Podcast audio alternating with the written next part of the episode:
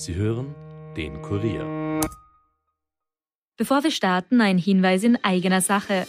Ihr wollt immer informiert sein über das wichtigste Thema von heute, ob Corona, die aktuelle politische Lage, verrückte Diktaturen oder den Klimawandel. Wir fragen nach, Experten liefern die Antworten. Der Kurier Daily Podcast. Ein Tag, ein Thema. Überall, wo ihr Podcast hört und auf kurier.at slash daily. The first rule in investment is don't lose. And the second rule in investment is don't forget the first rule. Ziemlich gut veranlagt. Der Finanzpodcast von Kurier und Krone Hit. Liebe Hörerinnen, lieber Hörer, willkommen bei Ziemlich gut veranlagt, dem Anleger-Podcast bei mir im Podcaststudio, der stellvertretende Leiter der Kurier Wirtschaftsredaktion, Robert Kledorfer. Hallo Robert. Hallo Rüdiger. Mein Name ist Rüdiger Landgraf. Wir haben heute ein volles Programm. Wir reden heute über den Verbund. Da hat ja Bundeskanzler Karl Nehammer den Aktionären, sagen wir es mal freundlich, überschaubar viel Freude gemacht. Stichwort zweistelliges Minus durch politische Intervention. Die US-Notenbank FED macht gleich dasselbe mit den Tech-Aktien, aber da geht seit Jahresanfang schon um knapp 30 Prozent runter. Wie die Einschätzung der Experten zur FED-Zinspolitik aussehen, das schauen wir uns heute an. Dazu speziell für dich eine für dich, Robert, nämlich. Für ja. dich. Ja, ja, Eine. Dividendenaktie, die seit 201 Jahren Dividenden zahlt. Ein ETF, der 10% pro Jahr abwirft. Wow. Magst du Fußball? Natürlich. Dann reden wir auch noch über Fußball. Und dann reden wir noch über etwas, was wir beide nicht mögen, nämlich über Steuern. Das müssen wir auch noch machen. Muss aber sein, ne? Aber beginnen wir mal in Wien, beginnen wir beim Verbund. Da war ja alles relativ eitel. Wonne, die Aktie hat zwar ein hohes KGV gehabt von 39, ist immer so um die 100 Euro gependelt, war ein guter Dividendenzahler, aber wir haben es letzte Woche schon angedeutet in unserem Podcast, vielleicht haben wir es ja verschrien, dass die Politik vielleicht zulangt und ähm, das Geld lieber den Energiekunden gibt als den Aktionären. Robert, was ist da passiert? Also ich bin wirklich empört, Rüdiger. Zunächst, was haben Elon Musk und Kanzler Nehammer gemeinsam? Ähm, beide sind auf Twitter, glaube ich. der eine kauft, der andere postet.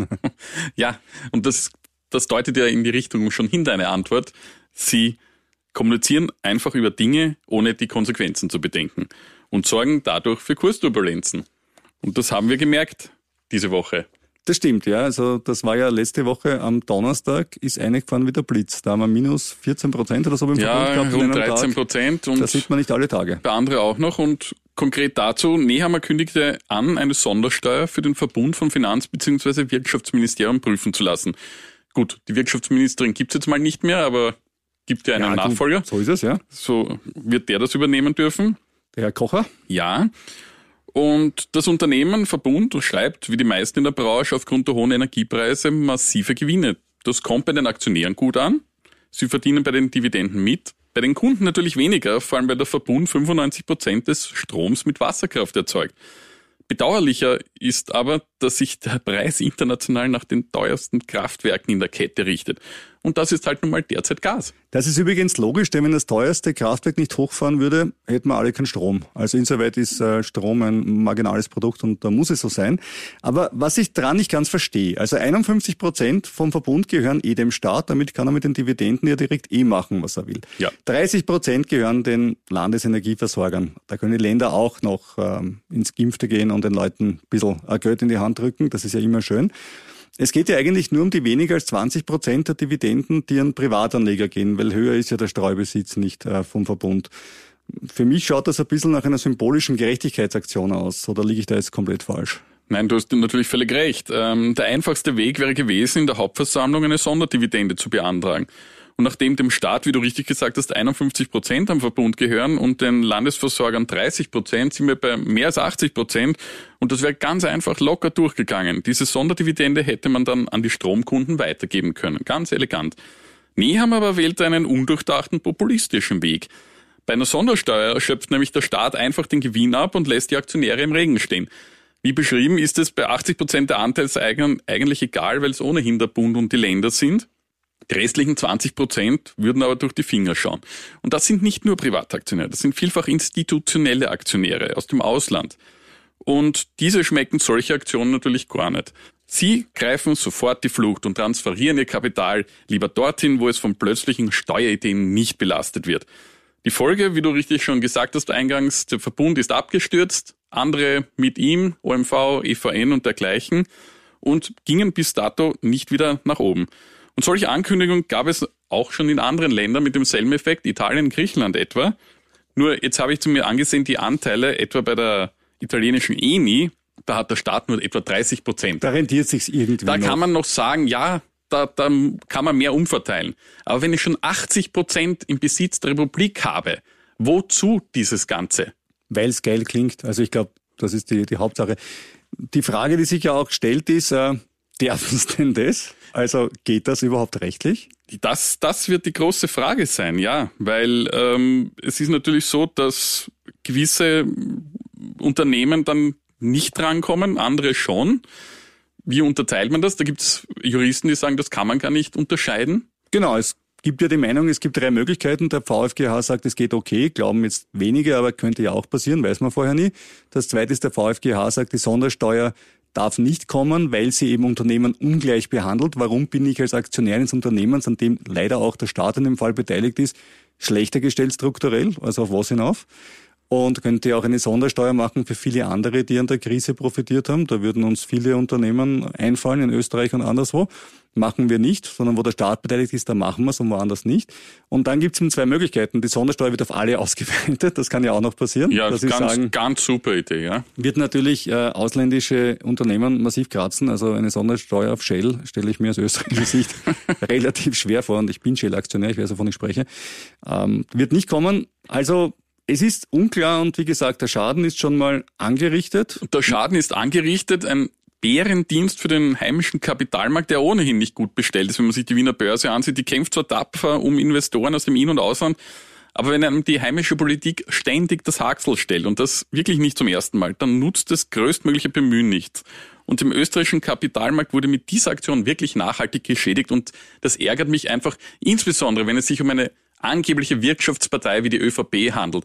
Die ÖVP hat hier keinerlei Wirtschaftskompetenz bewiesen. Das muss ich jetzt mal ganz knallhart sagen. Ja, ich würde dir jetzt wahnsinnig gerne massiv widersprechen. Es fällt mir ein bisschen schwer. Ich, ich war auch ein bisschen von diesem Schnellschuss äh, überrascht. Aber schauen wir auf eine andere Aktie. Jetzt schauen wir auf was Schöneres. Ja? Gut. Es gibt ja den Feuerwehrausstatter Rosenbauer jeder, der eine Feuerwehr sein eigen nennt, weiß, die bauen fast alle Feuerwehren der Welt. Das ist jetzt nicht ein Produkt, das man sich sofort kauft, aber da sind die wirklich top. Und äh, die haben zum Beispiel ihre Verluste im ersten Quartal von 900.000 Euro auf 15,7 Millionen ausgedehnt. Quizfrage ist, was ist mit der Aktie passiert, nachdem sie das bekannt gegeben haben? Sie wird runtergegangen. Sie ist um 4,6 Prozent gestiegen. Nein. Ja, weil sie gleichzeitig ein Programm zur Effizienzsteigerung bekannt gegeben haben. Da wollen sie 22 Millionen sparen und die Aktionäre glauben okay. das. Ja, das. das Management gilt als recht tough. Schauen wir mal. Quartalszahlen haben ja auch einige Rüstungsunternehmen vorgelegt. Äh, traurigerweise sollte man ja annehmen, dass die gut gelaufen sind, wenn man sich so die Nachrichten ansieht. Robert, du hast ja ein paar Unternehmen genauer angesehen. Ja, genau. Konkret die zwei deutschen Konzerne Rheinmetall und Heckler und Koch. Der Düsseldorfer Konzern Rheinmetall ist mit einem Gewinnanstieg ins neue Jahr gestartet. Im ersten Quartal verbuchte er bei stagnierenden Erlösen ein operatives Ergebnis von plus 10 Prozent. Der Konzern sieht sich damit auf gutem Weg, seine Jahresziele zu erreichen, die ein Umsatzwachstum vorsehen und eine Rendite von über 11 Prozent. Und diese Woche gab es die Hauptversammlung. Und da sagte der Firmenchef, wörtlich, wir stehen in der westlichen Welt, also dort, wo wir als Rheinmetall im Wesentlichen zu Hause sind, am Beginn eines beschleunigten Marktwachstums. Meint er das jetzt nur für die Rüstungsindustrie oder auch für alle anderen? Das ist mir nicht ganz klar. Ich fürchte, er meint das auf die Rüstungsindustrie bezogen mhm. und natürlich den Krieg in der Ukraine, der macht's wohl aus. Vor allem aber hofft der Konzern vom geplanten Rüstungspaket für die Bundeswehr von 100 Milliarden Euro für die nächsten Jahre massiv zu profitieren. Man sieht über Deutschland hinaus internationale Potenziale. Ja, eh. Ja, genau. Und jetzt wird es besonders perfide. Der Firmenchef namens Papperger fordert von der EU eine Klassifizierung der Rüstungsbranche als sozial nachhaltig. Würde dies passieren, hätten Rüstungskonzerne einen besseren Stand am Kapitalmarkt. Und seine Forderung erklärt er eher mit folgenden Worten. Nachhaltigkeit kann und wird es immer nur dort geben, wo Sicherheit gewährleistet wird. Und Sicherheit kann nur dort gewährleistet werden, wo es Wehrhaftigkeit, wo es Verteidigungsfähigkeit gibt. Ja, okay, da machst du dich jetzt drüber lustig. Und ich hätte mich vor acht Wochen auch drüber lustig gemacht. Aus heutiger Sicht bin ich mir nicht sicher, ob man sagen kann, dass dieser Mann komplett Unrecht hat. Ja, natürlich, ich gebe dir recht, die Trennlinie ist halt immer schwer zu ziehen. Die Friedensaktivisten kreiden dem Rüstungskonzern zum Beispiel an, dass er vor etwa einem Jahrzehnt ein Gefechtsübungszentrum nach Russland verkaufen wollte. Die Bundesregierung stoppte dies dann wegen der Annexion der Krim. Naja. Gut, ja, also so immer ein kompletter Teil des Westens war er dann offensichtlich auch nicht. Ich meine, ja, ein Teil seines, wo, wo was geht, da bin ich halt ein Teil von. Von, ja, also es ist, ich, ich lasse diese Worte jetzt mal unkommentiert. Das zweite Unternehmen, Heckler und Koch, ist wesentlich kleiner als Deutschlands größter Rüstungskonzern Rheinmetall. Der Sturmgewehrhersteller steckte noch vor einigen Jahren in den roten Zahlen. Inzwischen sieht es natürlich viel besser aus. Im ersten Quartal schnellte der Umsatz um 22 Prozent in die Höhe. Der Nettogewinn konnte auf 8,1 Millionen Euro mehr als verdoppelt werden. Der Konzern teilte mit, dass die Nachfrage von Nachbarstaaten Russlands seit der Krim-Annexion gestiegen sei.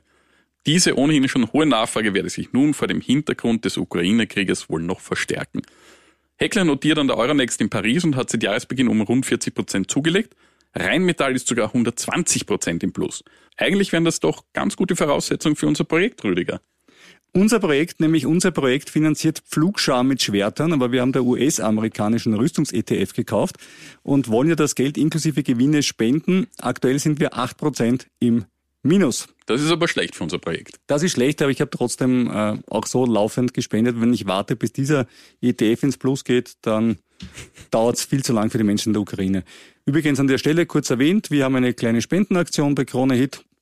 Macht's einfach mit, geht's auf die Krone Hit Homepage und spendet Geld für die Menschen in der Ukraine. Ich weiß, das Thema ist irgendwie nicht mehr so prickelnd wie vor acht Wochen und man denkt sich, ja, hört das nicht auf, aber das hilft ja alles nichts. Die Leute brauchen trotzdem die Unterstützung.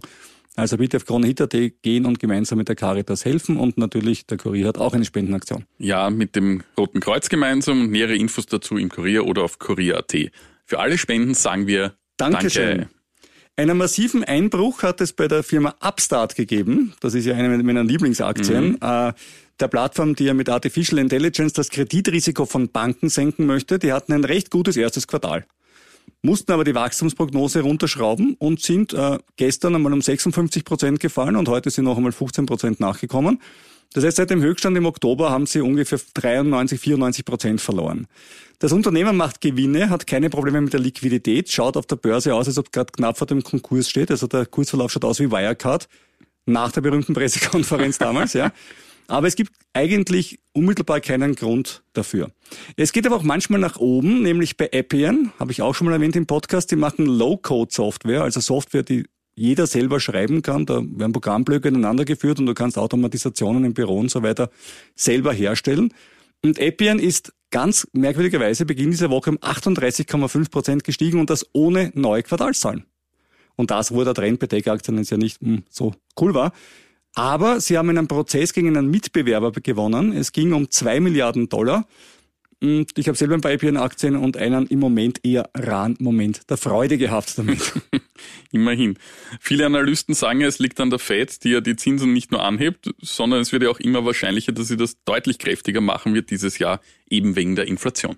An dieser Stelle müssen wir allerdings kurz noch einen Sidestep nach Europa machen. Heute gehört die Frau Lagarde, was macht sie? Ja. Sie erhöht bald die Zinsen. Auch meine gute Freundin Christine Lagarde wacht nun langsam auf. Die EZB-Chefin stellt eine Leitzinserhöhung im Sommer in Aussicht. Man höre und staune. Sie könnte wenige Wochen nach dem Ende der Anleihenkäufe erfolgen und das Ende dieser Käufe sollte eigentlich Anfang des dritten Quartals erfolgen. Bei einer Inflation von rund 7% sind dann 0,25 Prozentpunkte wohl auch eher symbolisch in der Wirkung. Aber immerhin. Ja, und alle wollen ja von der Frau Lagarde, aber auch von der Fed das Gleiche, nämlich das Zauberwort Soft Landing. Nach einer Phase der Geldexpansion, geringe Zinsen, Ankauf von Anleihen mit äh, Geld, das neu geschöpft wird, also immer mehr Geld hineingebracht in den Markt. Und viele sagen, das war auch richtig damals, weil wer weiß, was gewesen wäre während Corona und so weiter, wenn wir es nicht gemacht hätten. Aber jetzt sollen sie halt das Zauberwerk vorbringen und zu normalen Zinsen zurückkehren, die tun nichts auch noch über der Inflation liegen. Das wäre schön. Und gleichzeitig die Konjunktur nicht völlig töten. So, wie ist die Chance, dass das gelingt? Ich habe ein paar Stimmen von Analysten angesehen. Die meisten sagen, nein, es wird nicht gelingen. Man geht davon aus, dass es ein Schrumpfen der Wirtschaft gibt, eine Rezession.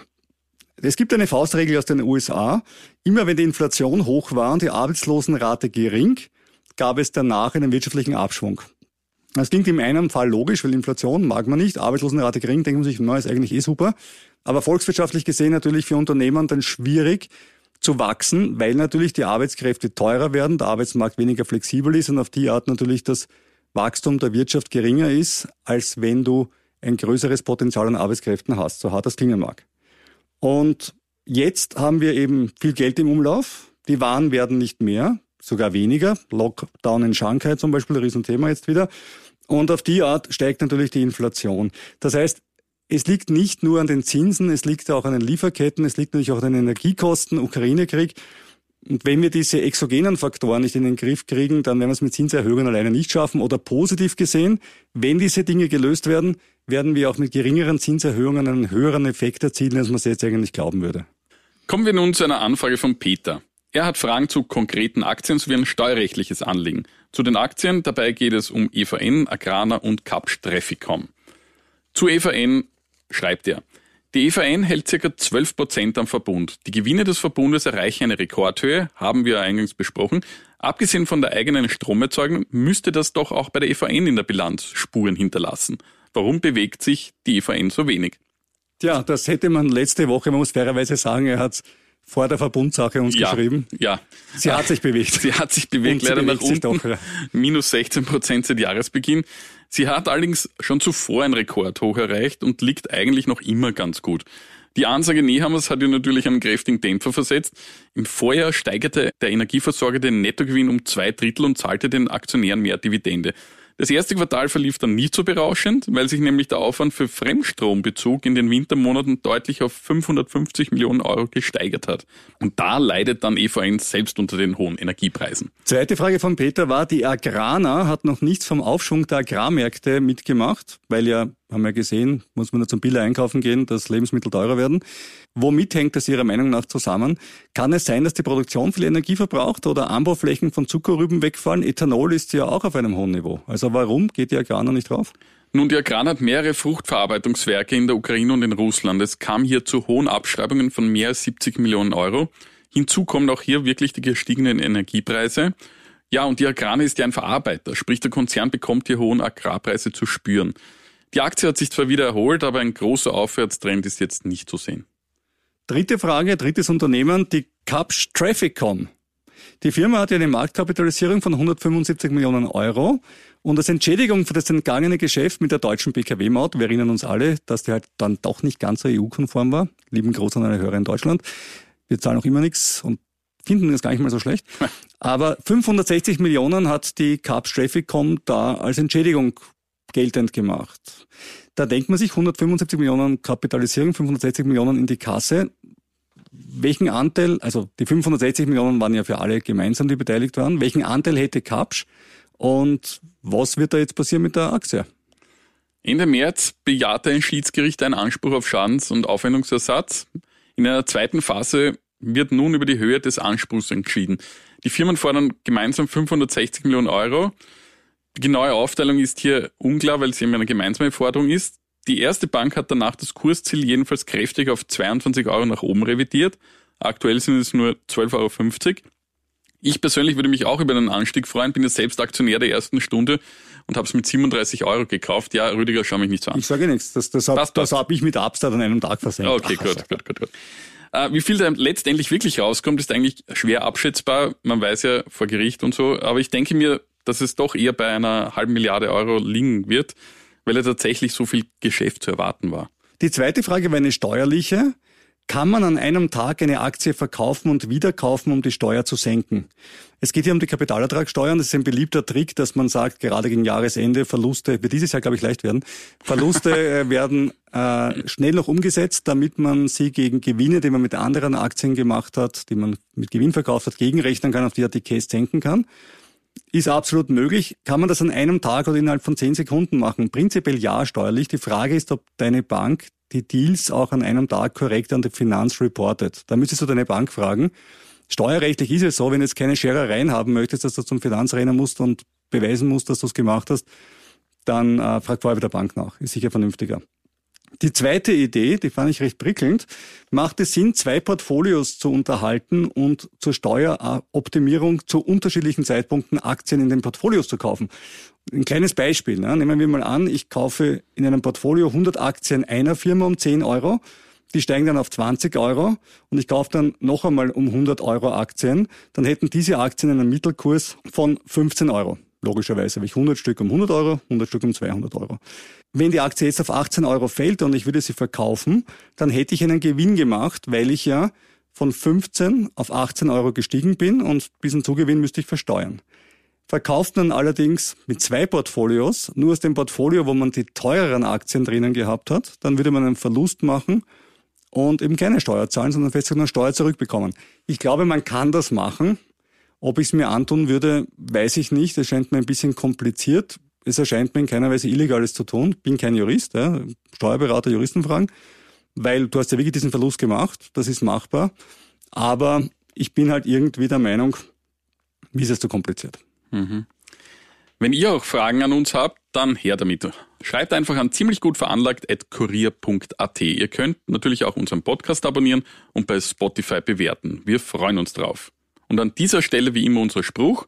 Die Erwähnung von Aktien und anderen Anlageinstrumenten in diesem Podcast stellen keine Kaufempfehlung dar. Wenn du mit deinem eigenen Geld investierst, bist du auch du dafür verantwortlich. Wir sind für unser eigenes Geld verantwortlich. Informiere dich bitte immer möglichst breit, bevor du dich zum Handel mit Wertpapieren oder anderen Veranlagungen entschließt. Robert, drei echte Schmankerln für dich habe ich mir für den Schluss aufgehoben. Du bist ja Fußballfan.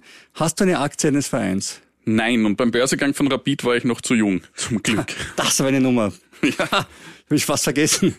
da müsste man mal so die Geschichten der österreichischen Börse, the Dark Chapters, da könnte man mal wirklich da, was da können, Das könnte, wäre eine könnte man- schöne Sondersendung. Könnte man mal eine Sondersendung machen, ja.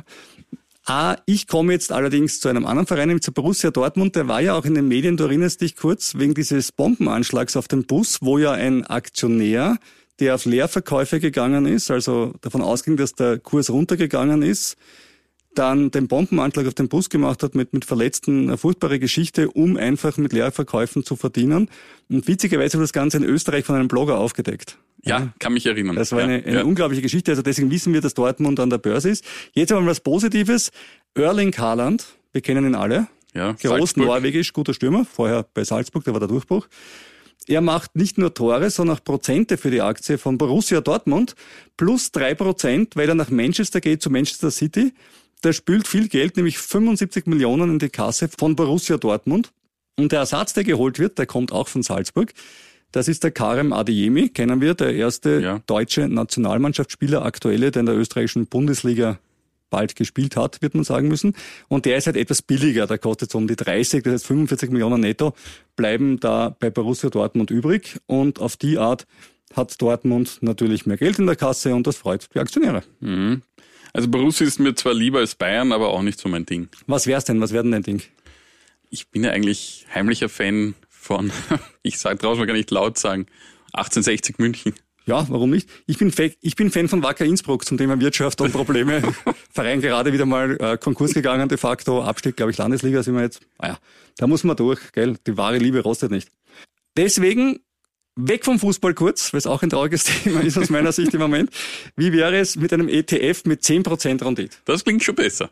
Ja, gibt es, hat den äh, ganz einfachen Namen Global X Nasdaq 100 Covered Call ETF. Ah, du immer mit deinen Namen. So heißt es das Wunderding, aber was es macht, steht ja schon ein bisschen im Namen.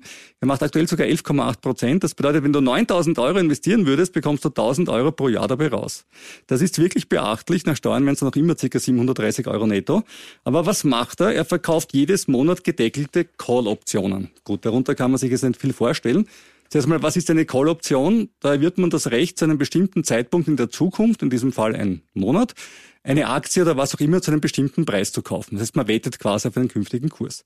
Der ETF verkauft dieses Recht. Das bedeutet, er verpflichtet sich dann, den Nasdaq-Indexwert in einem Monat zu diesem vereinbarten Kurs zu verkaufen, weil er verkauft ja dieses Recht.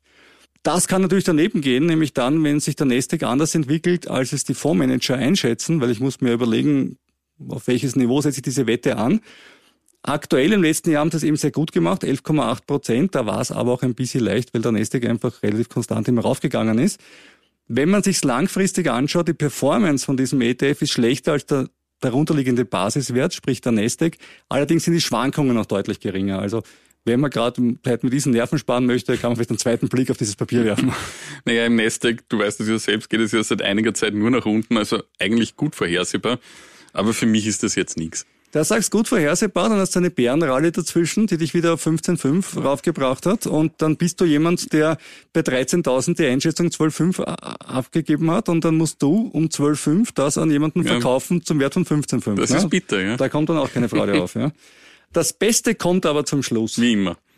Eine Aktie, die seit, ich habe vorher untertrieben, seit 206 Jahren, seit 206 wow. Jahren Dividenden zahlt. Und wir sagen das immer im Podcast, welche Musikstücke damals die Top-Hits waren. Uh, in dem Fall war es die Cello-Sonate Nummer 4 in C-Dur von Ludwig van Beethoven. Also die kann ich jetzt auf keinen Fall vorbringen. Nein, das, das, das, das wollen wir für van Beethoven auch nicht antun.